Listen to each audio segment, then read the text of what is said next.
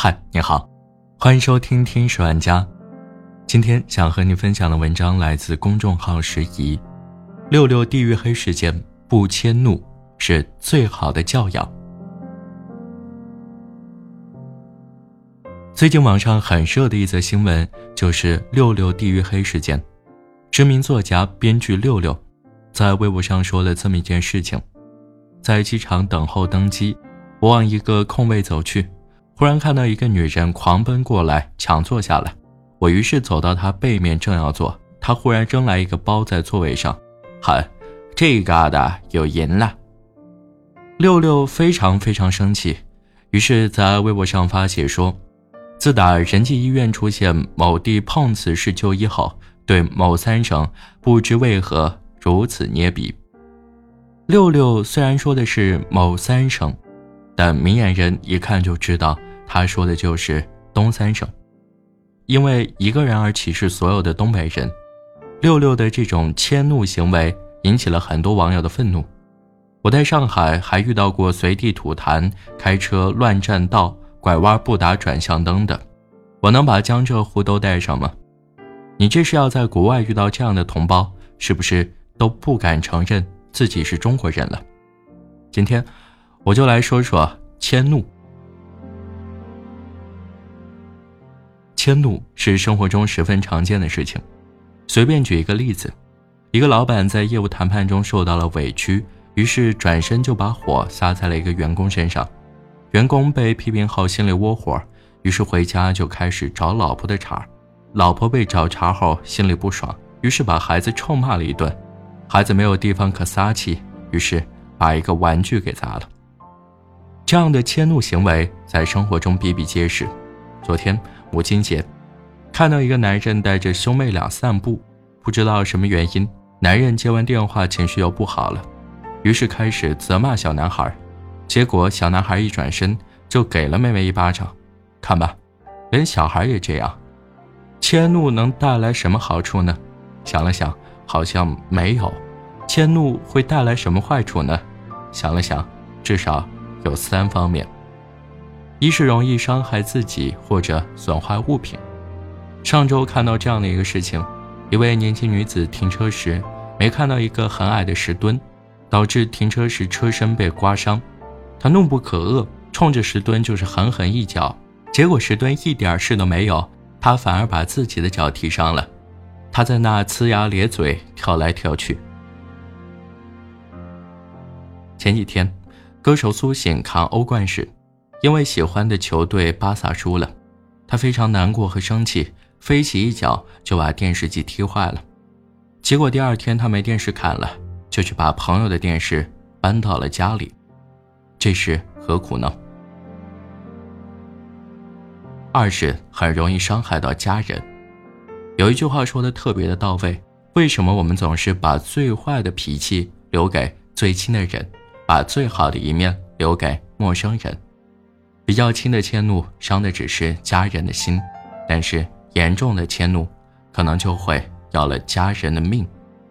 前段时间看过一则新闻，一对夫妻因为琐事吵架，丈夫怒不可遏，就把一腔怒火发到了孩子身上，结果一对双胞胎婴儿被摔死了。还看过一则新闻，扬州三十七岁的男子裴某与一女子相恋，准备结婚。但女方提出索要彩礼，男方拿不出彩礼，女方就提出分手，于是男方就迁怒于父母，都怪你们没本事。他越说越生气，最后竟然杀死了母亲。三是很容易伤害其他陌生人，大家应该还记得去年的万州公交车坠江事件吧？这个事情是怎么发生的呢？一位女乘客因为没注意报站，于是坐过了站。坐过了站后，她心头不爽，于是就迁怒于司机，用恶语不断攻击司机。男司机不服还嘴，于是争吵不断升级。女乘客走到前面，用手机袭击男司机头部。男司机右手放开方向盘进行还击，最后车辆失控坠入江中。公交车坐过站。多小的一件事呀，就葬送了十五条生命。一人错过一站，十四人错过后半生，这是多么悲惨的教训啊！有百害而无一益，迁怒是最低级的负分行为。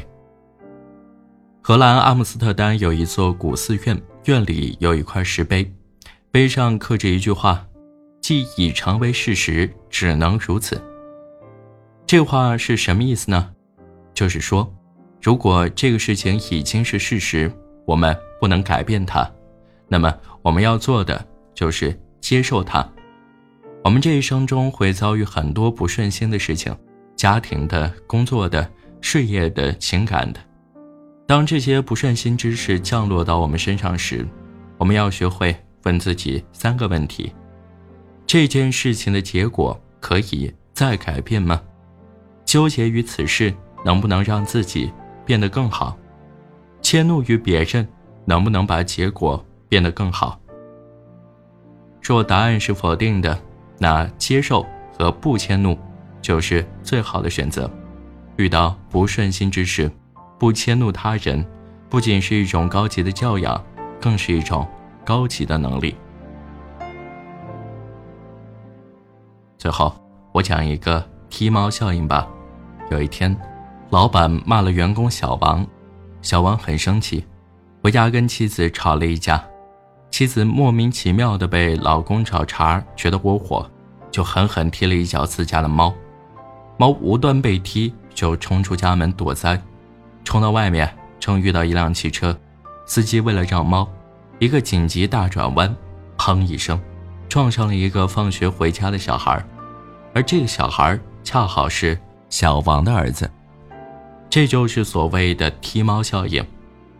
人遇到不顺心事情的时候，如果不能掌握好情绪，就会引发一系列恶性事件，最终引发祸不单行。这种事情太常见了。比如去年我表弟骑车上班，不小心把一个行人给撞了，赔偿五千后，他心情就不爽了。这事怎么让我给赶上了？他心不在焉，导致当天加工的产品合格率只有百分之五十，于是便被主管扣了工分。扣了工分，他心情更不爽。第二天上班时又把手给弄伤了。你看，祸不单行，就是这么发生的。著名社会心理学家费斯汀格说：“生活中的百分之十是由发生在你身上的事情组成，另外百分之九十是由对所发生的事情如何反应所决定。所以，我们还是争取做一个情绪稳定的成年人吧，不迁怒，不二过，让所有的事情在百分之十上停下来，不要让它蔓延成。”另外的百分之九十。好了，这就是今天的节目，感谢你的收听，我们下期再见。